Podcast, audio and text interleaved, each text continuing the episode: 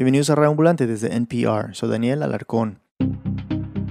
En Ohio, los agentes de ICE arrestaron a 114 trabajadores en dos locales de una compañía de jardinería. Fue en una empacadora de carne en la ciudad de Morristown y al menos detuvieron a 100 personas. ICE registró 98 tiendas 7-Eleven en todo el país buscando empleados sin documentos legales. Agentes de ICE arrestaron a más de 100 trabajadores indocumentados. Arrestaron a 32 inmigrantes durante un operativo en una planta de concreto en Iowa. Tal vez habrán escuchado noticias como estas. Agentes del Immigration and Customs Enforcement, o ICE como se le conoce popularmente, haciendo redadas en fábricas o comercios donde trabajan inmigrantes indocumentados, con el objetivo de detenerlos y deportarlos.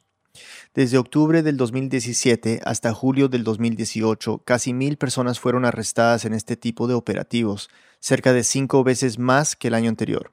Esta es consecuencia directa de la política antimigratoria de Donald Trump.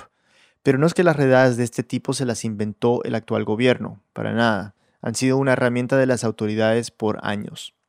Y por lo general, escuchamos este tipo de noticias de arrestos, pero relativamente poco de lo que pasa después, de las consecuencias, de cómo cambia una comunidad tras una detención masiva, cómo se transforman las relaciones entre los habitantes, cómo afecta su economía, su cultura, cuál es la huella que deja un evento así. Y justamente de eso se trata el episodio de hoy, lo que sucedió en Postville, Iowa, hace 10 años.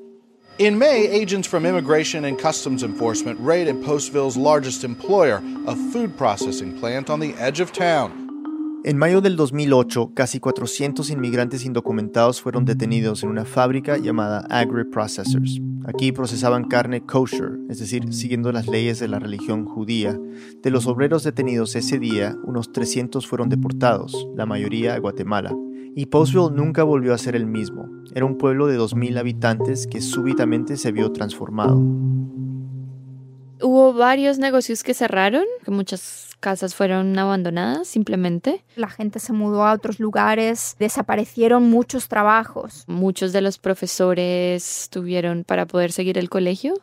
Los profesores tuvieron que ser voluntarios por muchos meses, no recibieron salario. Hubo muchas familias separadas y cada familia tomó un camino diferente. Hubo familias que se rompieron. Ellas son... Mi nombre es Andrea Patiño.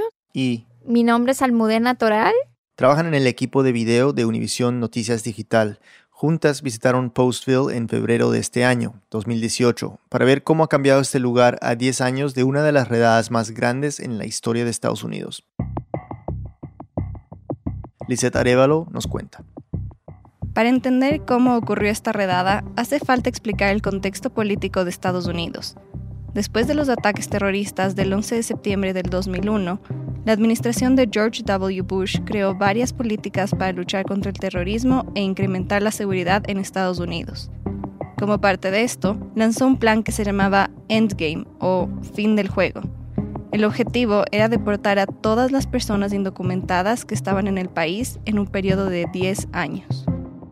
Y la redada de Postville entraba como dentro de esa operación y buscaba ser como un piloto, una redada piloto que se replicaría en todo el país. Estamos hablando de una operación en la que hubo helicópteros, cientos de agentes federales y buses para transportar a los inmigrantes. Se calcula que el gobierno estadounidense gastó cerca de 5 millones de dólares directamente en la redada, además de los gastos adicionales que vinieron después. Y hasta ese entonces era la redada en la que se detuvo a más personas en un lugar de trabajo. Yo creo que para entender cómo el impacto de la redada hay que imaginarse este pueblo súper pequeñito, tiene dos o tres calles principales con pequeños eh, almacenes. Tiene casas muy bajitas, la mayoría de uno o dos niveles máximo. Todo el mundo está relacionado. La persona que trabaja en un restaurante es la mamá de la periodista que trabaja en el periódico local. Tiene dos avenidas principales, dos restaurantes. Uno es un diner americano muy típico y otro es un restaurante mexicano. No hay más, no hay otros lugares donde comer. Es una comunidad muy pequeña. Pero, ¿Por qué ICE se enfocó en una planta de carne kosher en un pueblo tan pequeño como Postville y no, por ejemplo, en una ciudad fronteriza o un área metropolitana con muchísimos inmigrantes? Muchas personas nos contaron que el hecho de que sea un, un lugar tan pequeño es como un entorno más controlado, ¿no? Es decir, que por su tamaño y por ser un pueblo aislado, era más fácil para ICE controlar la operación que en una ciudad como Nueva York, por ejemplo, o Los Ángeles. Y bueno, lo más importante es que ICE estaba investigando agri-processors desde hace algunos meses porque... Shalom Rubashkin, que era la persona encargada del CEO de la empresa en ese momento, estaba también haciendo, violando una serie de leyes financieras, ¿no? De las cuales al parecer se tenía conocimiento por parte del gobierno. Y a partir de ahí que empezaron a investigar esos abusos financieros, también salieron otra clase de, reportes de abusos que tenían que ver con la contratación y el abuso de inmigrantes indocumentados. Entonces empezaron a, a, investigar y pues fueron encontrando más y más. Había violaciones muy claras de leyes migratorias, trabajadores con papeles falsos o número de seguro social de gente fallecida. En muchos casos era la misma empresa la que ayudaba a falsificar estos documentos. Pero hay que entender esto. Según todo lo que sabemos de la vida dentro de la fábrica de agri-processors, era un pésimo lugar para trabajar. Más allá de las violaciones de leyes migratorias, estamos hablando de un lugar en el que los dueños abusaban de la vulnerabilidad de los migrantes. Les pagaban poco por el duro trabajo de procesar carne de vacas y pollos. Amenazaban constantemente con reportar los obreros a ICE si es que no trabajaban al ritmo que ellos querían. Les pegaban, no les dejaban ir al baño, les gritaban, los hacían trabajar hasta 17 horas seguidas. Hubo reportes de que había menores de edad sin papeles trabajando, expuestos a químicos peligrosos y manejando cuchillos y sierras grandes para cortar la carne, además de denuncias de abuso sexual. Después de ocho meses de investigación, ICE había recolectado cerca de 700 órdenes de arresto de trabajadores indocumentados en agri-processors. Y entonces llegó el día de la redada. El 12 de mayo de 2008, Jorge y Maribel, una pareja guatemalteca, estaban en su casa en Postville, Iowa. Ese día no tenía ganas de trabajar, la verdad, sí, tenía una pereza que grande. Yo le dije a Jorge ese día en la mañana, yo sentía algo en mi vida, va. Y le dije, todavía no te vas a trabajar, le dije ese día. Ah, no voy, le dije, ¿por qué me va a mantener si no trabajo? Y se despidieron como cualquier otro día, sin obviamente imaginar que ese día cambiaría sus vidas para siempre. Jorge Castillo había llegado a Postville hacía seis años. Además de trabajar en una iglesia evangélica, su único empleo había sido en el área de procesar carne en agri-processors. Cuando recién entró a la planta, trabajó en el área de vacas, donde procesaba los pedazos de carne después de la matanza del animal. Separaba la carne limpia, los huesos, la grasa, y hacía este trabajo de 6 a 10 horas todos los días y ganándose el sueldo mínimo, poco más de 7 dólares la hora. Tenía un descanso muy corto para almorzar, y sus supervisores no lo dejaban ni a él ni a sus compañeros ir al baño. Después de casi dos años, lo pasaron al área de los pollos, donde el trabajo era el mismo pero con una carne más fácil de manejar. Y las condiciones eran iguales, muchas horas de trabajo, un descanso muy corto, sin permiso para usar el baño. Y además, su jefe le exigía que procesara la mayor cantidad de carne en el menor tiempo posible. Y si no lo hacían... Con decirte que él se animaba a pegarte, si no aguantabas. Porque ellos tenían calculado el tiempo, cuánto tiempo tenía que trabajarse lo que era esa cantidad de vacas. A pesar de los maltratos y la carga de trabajo, Jorge sigue ahí porque era un buen ingreso para su familia. Sus dos hijas estaban estudiando en el colegio, vivían en una casa cómoda, tenían un vehículo propio, tenían estabilidad. Entonces, el día de la redada, Jorge se despidió de Maribel, de sus hijas y de su bebé de siete meses. Se subió a su carro y se fue a trabajar en la planta. Jorge tenía el turno de la mañana. Llegué a la empresa, ahí donde, donde está el parqueadero y todo común, normal, que no había nada. No había nada de, algo como decirte extraño, nada. Como todos los días, entró a la planta, se puso la bata blanca, se dirigió al área de trabajo. Mientras tanto, Maribel seguía en la casa y... Yo oí que estaba el avión arriba, el helicóptero. Cuando yo iba, llegó la vecina y me dijo, Maribel, sal para afuera. Me dijo, ¿qué pasó? Ve, me dijo, mira ese helicóptero que va para volando, me dijo, ese es de migración, me dijo. Y cuando Jorge llevaba solo 20 minutos en la planta, entra un mi cuñado gritando, escóndanse porque viene migración. Con migración y como todo siempre una broma que siempre lo hacían, como sabían que había muchos ilegales, como alarmados, una broma. Cuando empezaron a gritar que ya habían entrado, entonces fue muy rápido. Ya toda la gente ya estaba turbada de la mente, ya estaban corriendo de un lado para otro. Se escondieron donde pudieron, en eh, congeladoras a temperaturas súper, súper frías, en eh, potes de agua, en todo tipo de, de, lugares recónditos que te puedas imaginar de una planta de carne. Hay muchos que se escondieron, los trataron con un perro, los golpearon, lo que eran mujeres, lloraban, y muchos de los hombres también. Ahí llegó el oficial, dijo que el que se movía iba a disparar y que nadie se moviera. Al ratito estaba rodeado todo de migración. Arrinconaron a la gente, a todos los inmigrantes, hasta que eh, pudieron determinar quién tenía papeles y quién no. A los que tenían pasaporte o green card que podían mostrar los dejaban ir. A los que no tenían, pues se quedaban sentados durante horas hasta que... Nos pusieron las esposas en los pies y en la cintura. Uh, ya estando encadenados, ya nos llevaron al bus. The Immigration and Customs Enforcement y los llevaban a una ciudad que se llama Waterloo, que está aproximadamente a una hora y media de Postville. Habían arrestado a 389 personas, pero no todas fueron montadas en los autobuses. Cerca de 25 fueron liberadas porque eran menores de edad, y un poco más de 50 mujeres fueron liberadas ahí mismo en Postville, porque admitieron que estaban solas y que nadie más podía cuidar a sus niños. Pero salieron con un grillete, con el que ICE podía monitorearlas y les prohibieron trabajar por tiempo indefinido. Mientras tanto, la voz empezó a correr por el pueblo. Maribel estaba en su casa, preocupada por su esposo y porque llegaran por ella. En eso, escuchó que la llamaba una vecina. Ahorita ya agarraron a tu esposo. Tu esposo ya está encadenado, me dijo. Yo sentí ese dolor va en mi corazón y sentía que me caía muerta abajo y dije ay, no puede ser de que agarraron a mi esposo y se lo llevaron.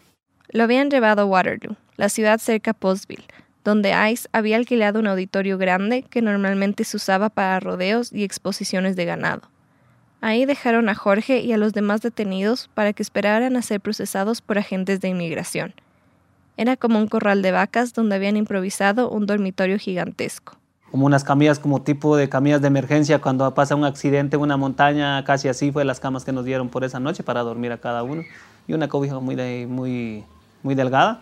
Nos quitaron los zapatos, íbamos al baño, encadenados de los pies, encadenados de las manos, a la par, había un salón grande de piso de madera, como una pista de baile de los años 50, que había sido adaptado para parecer un tribunal federal. Estaba lleno de escritorios, sillas, computadoras, impresoras, y en el medio de la pista estaba el escudo del Departamento de Justicia.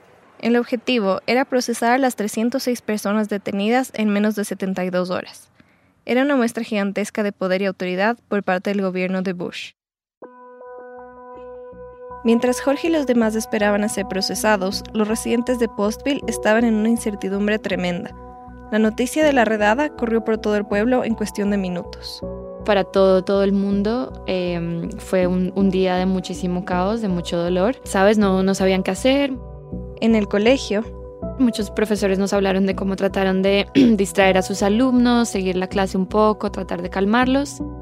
Separaron a sus estudiantes latinos de los demás y los llevaron al auditorio de la escuela. Y los niños estuvieron ahí eh, agrupados mientras empezaban a tratar de encontrar ¿no? a quién, quién podía recogerlos. Si había una mamá o un papá que no estaba trabajando ese día en la planta o simplemente no trabajaba ahí, o un primo, un hermano mayor, hubo gente que tuvo que encargarse de niños que no eran sus hijos.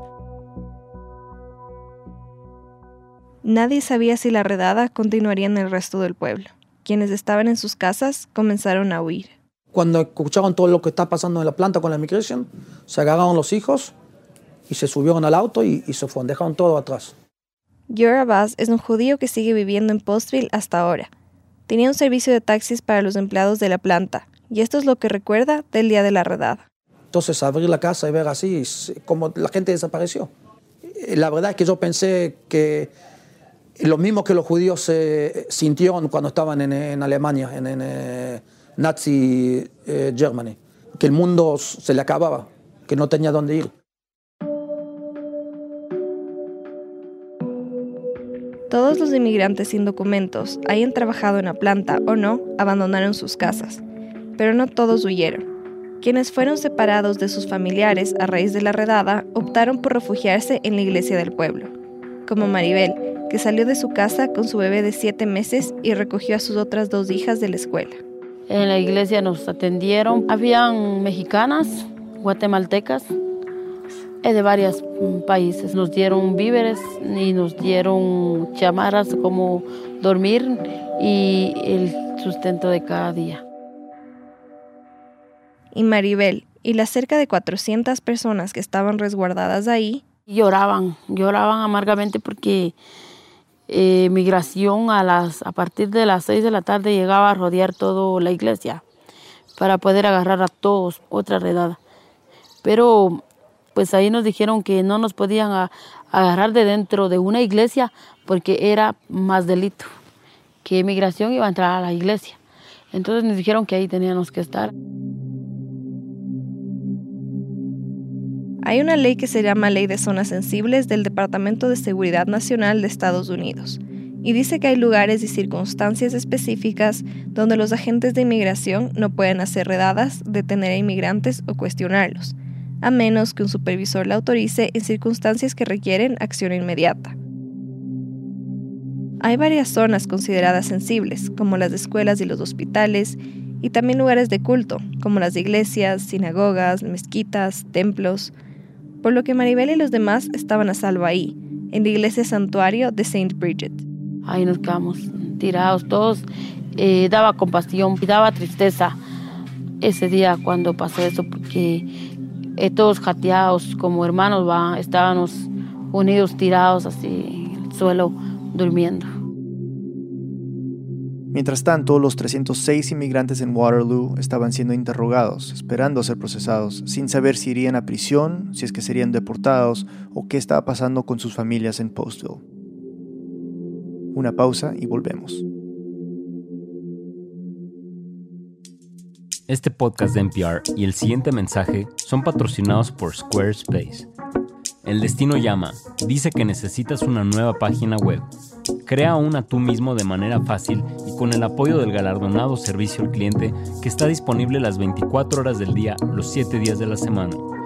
Ingresa a squarespace.com para obtener una prueba gratuita y cuando estés listo para lanzar tu página, usa el código radio para ahorrarte 10% en la compra de tu primer sitio web o dominio. Sigue soñando, pero hazlo una realidad con un sitio web de Squarespace.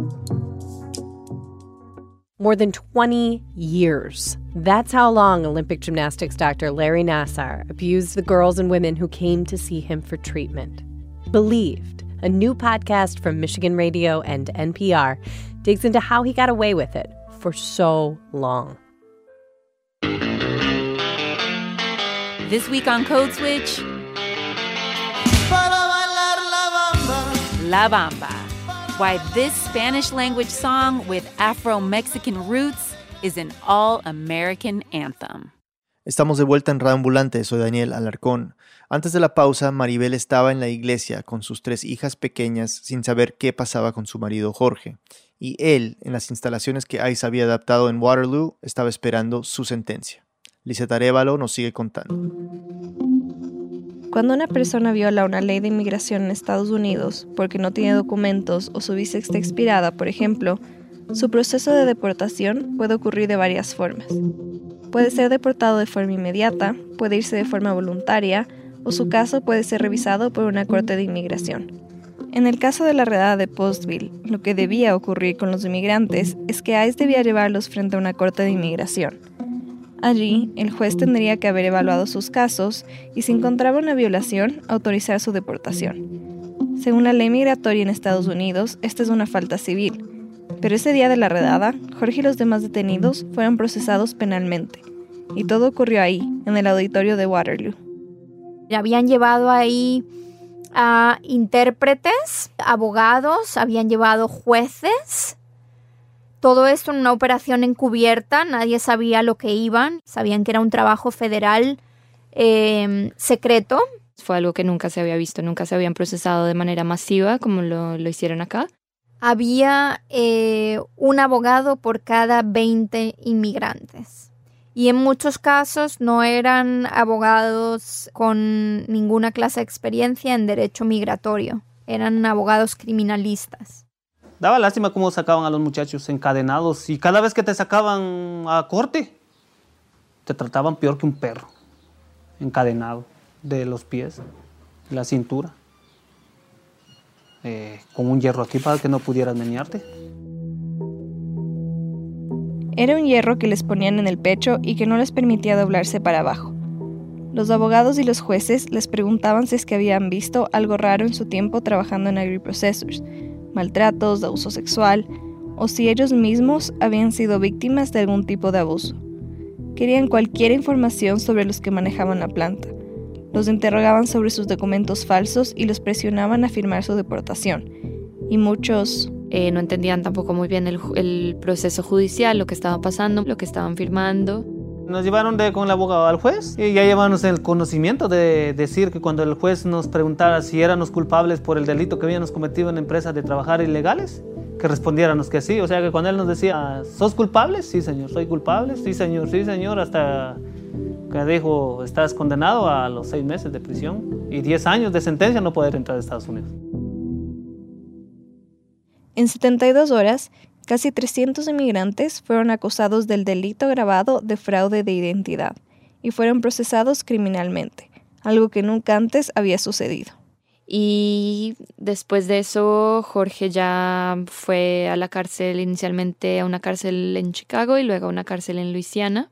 Cuando llegamos ahí, y nos dice el oficial, aquí van a, van a cumplir condena. Mientras tanto, la noticia de que Jorge y los demás estaban en prisión llegó a Postville. Entre ellos también estaba el sobrino de Jorge. Maribel seguía en la iglesia, esperando tener noticias de su marido. Pero la desesperación mía fue de que Jorge, durante que él lo agarraron y lo llevaron, él nunca me habló. Y aunque recibía ayuda de las personas de la iglesia y distintas organizaciones, Maribel se sentía desesperada, inquieta, sin saber qué hacer. Ahí estuvimos por tres meses y ahí nos atendieron, y, pero sí estábamos con ese temor, todos los que estábamos ahí, de no salir afuera en el día. No salíamos para nada, ah, estábamos, pero más que todo como encarcelados estaban. Cuando ya se sabía que todos los inmigrantes estaban en, en la cárcel y que el plan era que, que estuvieran allí por bastante tiempo, no se sabía qué iba a pasar, pero probablemente los iban a deportar Sí, yo estaba muy desesperada, yo sentía que eh, me volvía loca, de que yo no sabía nada de él. Viendo cómo estaba, los trabajadores de la iglesia y de una ONG que estaban ahí ayudando a los familiares de los detenidos le ofrecieron algo.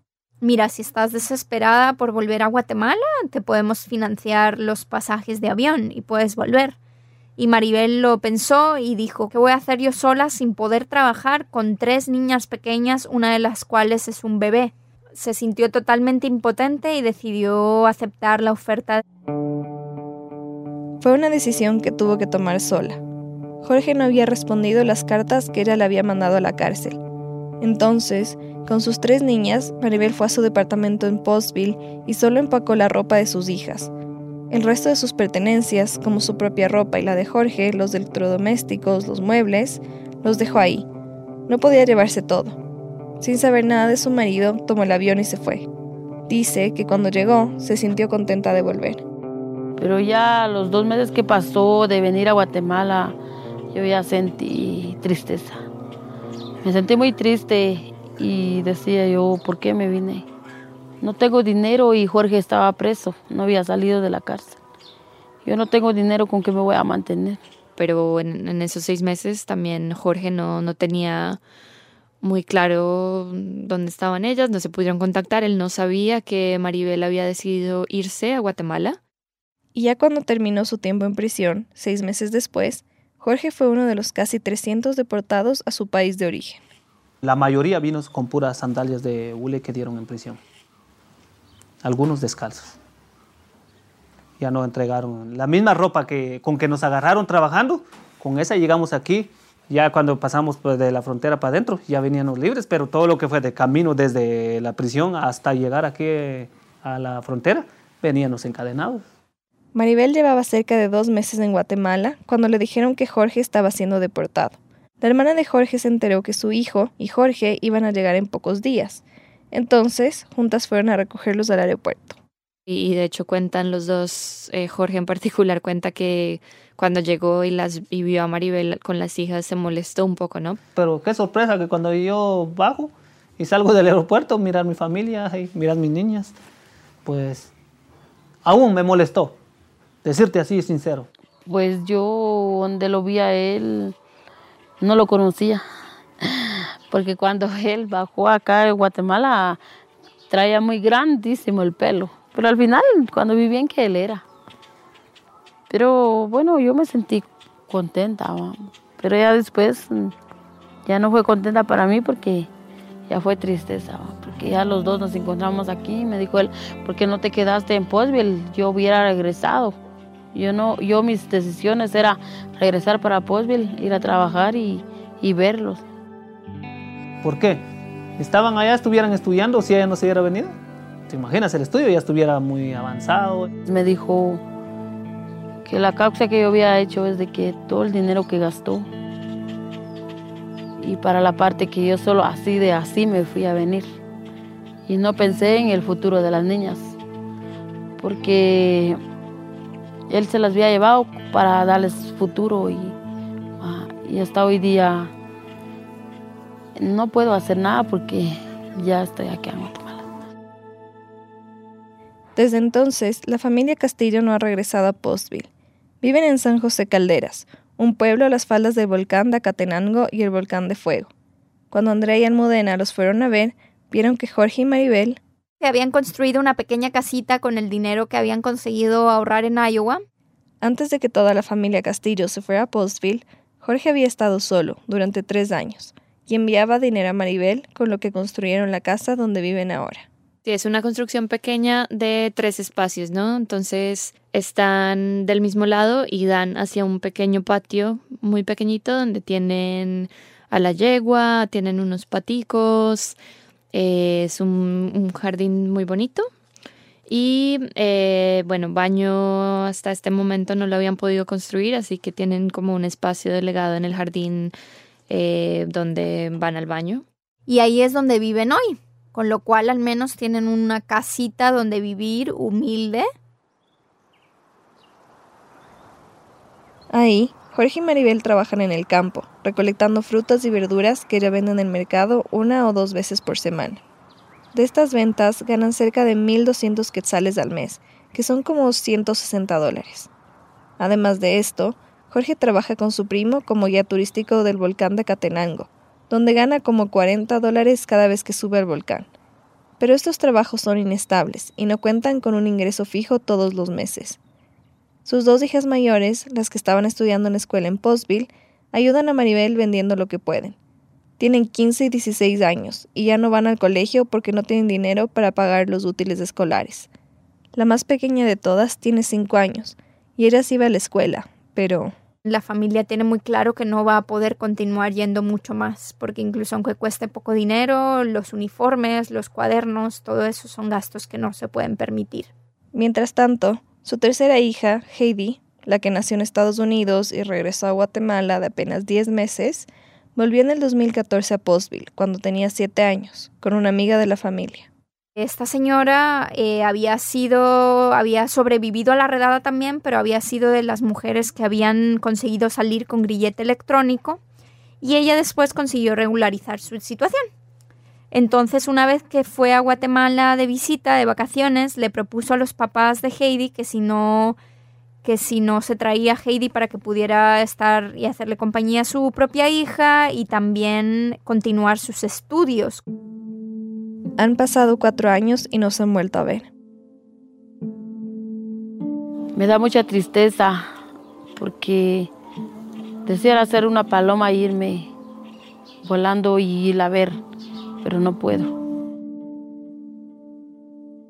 Muchas familias se separaron después de la redada y no pudieron reencontrarse después de años. Otras nunca se reunieron o simplemente, después de tanto tiempo separadas, dejaron de ser familias. Y anecdóticamente en este pueblo se cuentan muchas historias de cómo eh, la generación joven eh, sufrió y sigue sufriendo las consecuencias eh, psicológicas y de separación física de esa redada. como Tommy Chávez.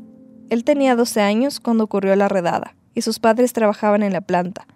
Los dos fueron detenidos por ICE, pero a su mamá la dejaron ir con un grillete. Su padre fue deportado.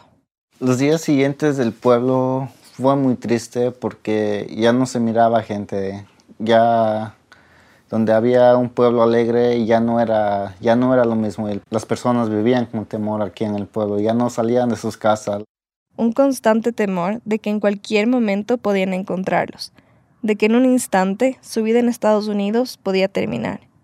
Y Tommy, su hermano y su madre también se sentían así.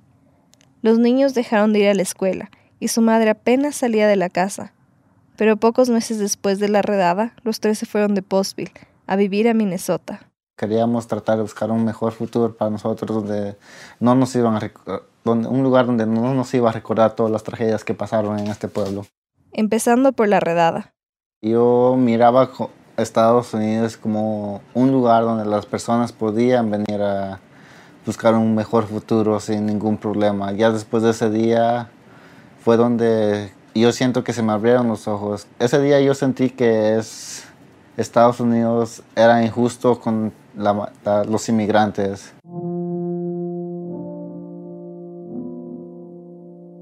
Pero la redada no solo marcó a jóvenes como Tommy y a las demás familias separadas, sino a todo el pueblo. No solamente sufrieron económicamente los inmigrantes, sino también los locales de todas las comunidades y los locales de Postville y de Iowa de toda la vida sufrieron el efecto económico. Hubo varios negocios que cerraron, pues a raíz de la redada. Si pierdes en pocos días a la mitad de la población, pues no había clientes que fueran a los pocos restaurantes locales o a la lavandería local. A nivel de población, demográficamente hubo un efecto muy grande también. La población se redujo dramáticamente, la gente se mudó a otros lugares, eh, desaparecieron muchos trabajos. Inmediatamente al día siguiente de la redada, un tercio de la población se había ido de Postville. Y eso solo era el comienzo de un éxodo. En los siguientes días, semanas, meses, más y más personas se fueron. Al final, el pueblo llegó a perder casi la mitad de su población, o sea, casi mil personas. Y esto causó que... Muchas casas fueron abandonadas simplemente. Para octubre de ese año, casi el 60% de las propiedades de Postville estaban embargadas por bancos. Que es un número altísimo y eso fue una consecuencia directa de la redada. ¿no? En cuanto a la planta de carne kosher Agri-Processors y Sholon Rubashkin, el CEO de la empresa, por el que el gobierno comenzó a investigar la planta, no fue a prisión inmediatamente. Recién en noviembre del 2009, Rubashkin fue arrestado y acusado por un total de 72 cargos por inmigración y 91 cargos por fraude financiero. Y en junio del 2010 fue sentenciado a 27 años de prisión por crímenes financieros, no por eh, los cargos relacionados con eh, contratación de inmigrantes sin papeles o abuso de inmigrantes. La juez federal decidió retirar los 72 cargos por inmigración en su contra. Consideraba que Rubashkin ya había recibido la condena más larga por 86 delitos financieros y que al levantar los cargos por inmigración se ahorrarían un juicio costoso e inconveniente para los testigos. Pero los cargos por inmigración, es decir, la contratación de personas sin papeles, había sido el motivo principal detrás de la redada. La planta se mantuvo abierta, pero los estadounidenses que vivían en Postville no querían trabajar ahí. Era un trabajo mal pagado y muy duro, con malos dolores de cortar carne y manejar los desperdicios de los animales. Después de la redada, fue muy difícil encontrar empleados. Entonces, los dueños buscaron llenar esos espacios de trabajo de cualquier manera. Trajeron a ex convictos de todo el país, a personas de, refugios, a personas con, de centros de instituciones mentales, eh, de Texas, de North Dakota, del del South Side de Chicago, eh, trajeron a isleños de Palau. Es decir, gente muy diferente a las familias centroamericanas y mexicanas que trabajaban en la fábrica antes de la redada.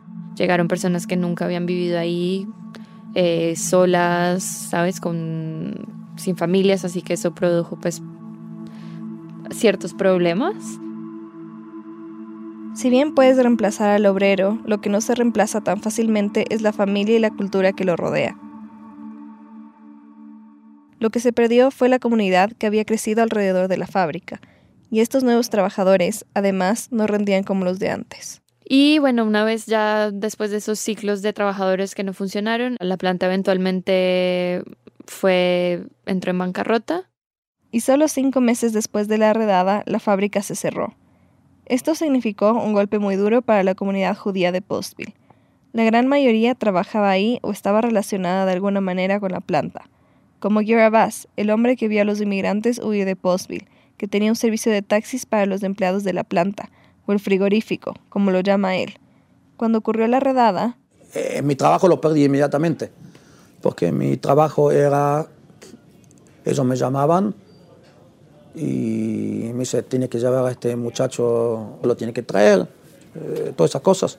Y si no hay gente que trabaja en el frigorífico, el frigorífico no trabaja, yo no tengo trabajo. A diferencia de muchas familias judías, Yura se ha quedado en Postville. Yo pienso que hasta ahora todavía no me recuperé de eso.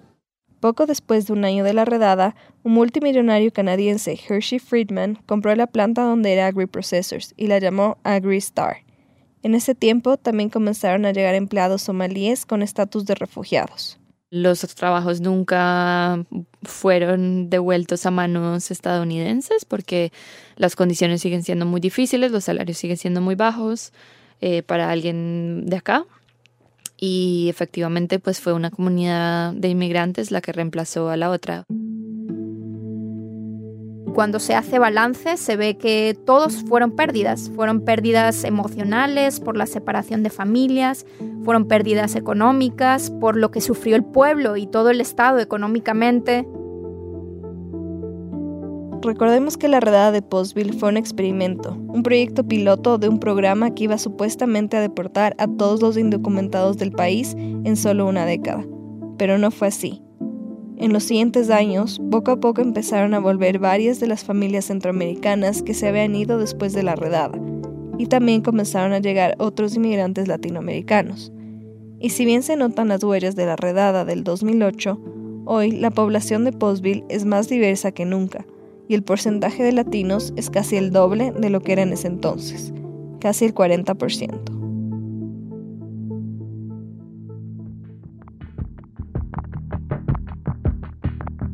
En diciembre del 2017, el presidente Trump redujo la sentencia de Shalom Rubashkin. En vez de 27 años, cumplió solo 8. Ahora vive en Brooklyn, Nueva York, con su familia. Andrea Patiño y Almudena Toral son periodistas de Univision y trabajan en el equipo de video. Les agradecemos a ellas y a Univision por dejarnos usar audio que grabaron para su documental America First, el legado de una redada migratoria. En nuestra página web pueden encontrar un enlace al documental. Lisette Arevalo es pasante editorial de Radio Ambulante, vive en Quito, Ecuador. Esta historia fue editada por Silvia Viñas, Camila Segura y por mí. La música y el diseño sonido son de Andrés Aspiri y Remy Lozano. Nuestra pasante, Andrea López Cruzado, hizo el fact-checking. El resto del equipo de Radio Ambulante incluye a Jorge Caraballo, Patrick Mosley, Ana Prieto, Laura Rojas Aponte, Barbara Sawhill, David Trujillo, Elsa Liliana Ulloa y Luis Fernando Vargas. Victoria Estrada es pasante editorial. Carolina Guerrero es la CEO. Radio Ambulante se produce y se mezcla en el programa Hindenburg Pro. Todos los viernes mandamos un correo en el que nuestro equipo recomienda películas, música, series, libros y podcasts que nos inspiran. Tiene enlaces buenísimos para que disfrutes durante todo el fin de semana. Puedes suscribirte en nuestra página web ingresando a radioambulante.org slash correo. Repito, reambulante.org slash correo. Ojo, si usas Gmail, revisa tu carpeta de promociones y arrastra nuestro correo a la carpeta principal, así no te lo pierdes. Reambulante cuenta las historias de América Latina. Soy Daniel Alarcón, gracias por escuchar.